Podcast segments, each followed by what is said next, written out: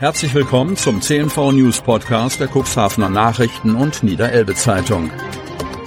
In einer täglichen Zusammenfassung erhalten Sie von Montag bis Samstag die wichtigsten Nachrichten in einem kompakten Format von sechs bis acht Minuten Länge.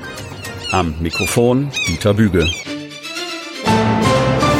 Donnerstag, 7. Dezember 2023. Bei Eis und Schnee mit dem Fahrrad nach Groningen. Cuxhaven. Drei junge Cuxhavener wollten sich von Eis- und Schneefällen nicht die Pläne durchkreuzen lassen und haben sich inmitten frostiger Temperaturen am vergangenen Freitag auf ihre Rennräder geschwungen. Sie machten sich auf den Weg ins niederländische Groningen. Benjamin Milhan, Kilian Pigula und Martin Krüger haben sich für ihre diesjährige Seminarfachnote eine ganz besondere Lernleistung einfallen lassen eine Fahrradtour von rund 200 Kilometern ins Nachbarland. Immerhin stand auf dem Lehrplan, zum Ende des Schuljahres eine sportliche Herausforderung zu erbringen, die zu Beginn nicht ohne Training und entsprechende Vorbereitung zu wuppen gewesen wäre. Die Aufgabe ist mit dem Leistungskurs Sport verbunden. Für uns war klar, dass wir etwas machen wollen, das wir so schnell nicht wieder vergessen. Außerdem war uns wichtig, dass uns die Challenge einiges abverlangt. Ziele wie beispielsweise Bremen waren uns nicht genug, erinnert sich Martin. Der Reiz, in ein anderes Land zu radeln, haben die drei Schüler des Amandus Abendroth Gymnasiums in Cuxhaven schließlich auf die Idee gebracht, Groningen anzusteuern.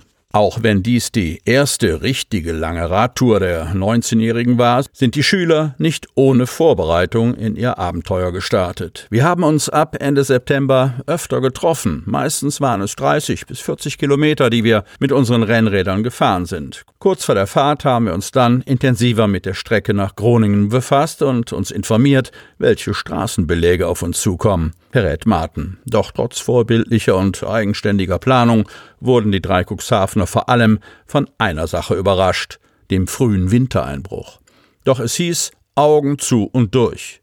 Zeitlichen Spielraum hatten die Gymnasiasten für ihre Fahrt nämlich nicht. Da das Halbjahr im Winter endet und wir uns auch auf die Tour vorbereiten mussten, war uns schon bewusst, dass wir im Winter fahren werden. Anfang Dezember gab es sonst allerdings sehr selten Schnee und Eis, verrät Martin. Zwischen Bremen und Bremerhaven mussten die Jungs aufgrund der kalten Temperaturen und vereisten Radwege deshalb kurzzeitig kapitulieren und ihre Fahrräder schieben. Bei Graden rund um den Gefrierpunkt vereisten sogar ihre Trinkflaschen am Fahrradrahmen. Einige kritische Stimmen hätten jedoch laut Martin nicht an das Durchhaltevermögen der drei jungen Männer geglaubt. Immerhin waren die Wetterbedingungen äußerst schwierig. Auf unserer Tour haben wir auch mit ein paar Menschen auf der Fähre zwischen Bremerhaven und Nordenham geredet. Die haben uns für verrückt erklärt, erinnert er sich im Gespräch. Auf die emotionale Unterstützung ihrer Eltern und ihres Lehrers konnten sich die drei Abenteurer verlassen. Weihnachten mit Jared die Baba. Wingst. Es ist der hohe Norden und der tiefe Süden in einer Person. Jared Dibaba, geboren in Oromia, Äthiopien, aufgewachsen im Oldenburger Land, begeistert am Dienstagabend bei der Adventsfeier der Landfrauen im Gasthaus Lüttmandus in der Wingst. Auch Schneefall und glatte Straßen konnten Dibaba nicht von seinem Auftritt abhalten. Vier Stunden habe ich gebraucht, um von Hamburg hierher zu kommen, erzählt er zu Beginn seines Programms, dem rund 260 Gäste zuschauten. Nach der Begrüßung durch Ulrike Woltmann, Vorsitzende des Landfrauenvereins Bülker und Umgebung, und der Kreisvorsitzenden der Landfrauen, Doris Wettwer, ging es los.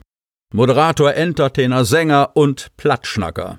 Jared, die Baba, erzählte unter anderem von seiner Zuneigung zur plattdeutschen Sprache, Geschichten aus seinem Club auf St. Pauli und einem Erlebnis mit Barbara Schöneberger auf dem roten Teppich.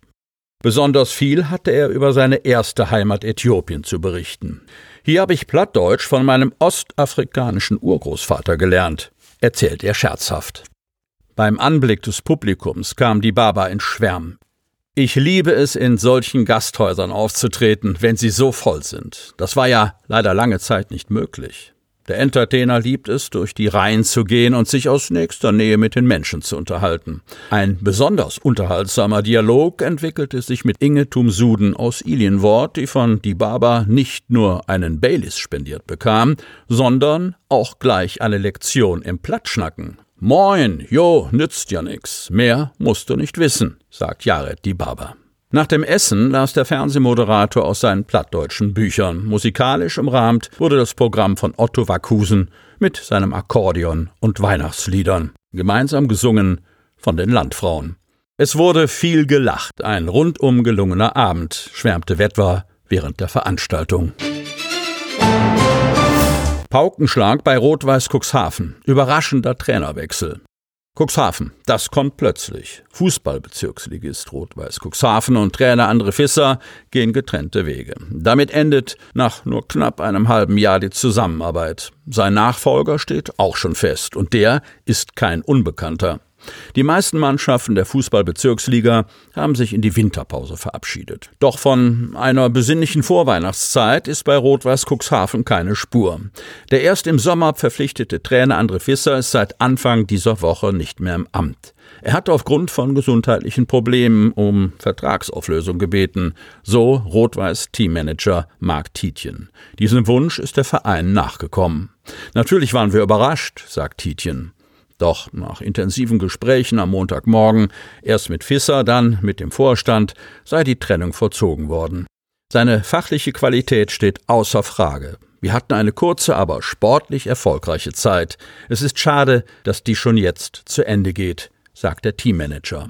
Sportlich lief es wirklich gut für den Landesliga-Absteiger. In der Tabelle stehen die Cuxhavener mit 40 Punkten aus 16 Spielen auf dem zweiten Platz hinter dem Ligaprimus VSV Hedendorf Neukloster.